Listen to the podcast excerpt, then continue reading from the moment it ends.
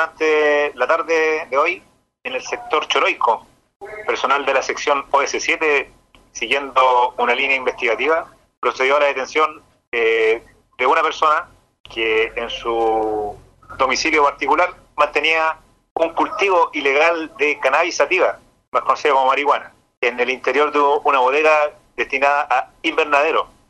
En esta diligencia se logró la detención de una persona mayor de edad, de 35 años, y la incautación de eh, dos kilos de casi tres kilos de marihuana elaborada, además de 72 plantas que estaban en el interior de este invernadero, las que fueron incautadas y remitidas al servicio de salud respectivo. Este, de esto se dio cuenta al Ministerio Público, el que dispuso el control de detención de esta persona mañana en, durante la mañana.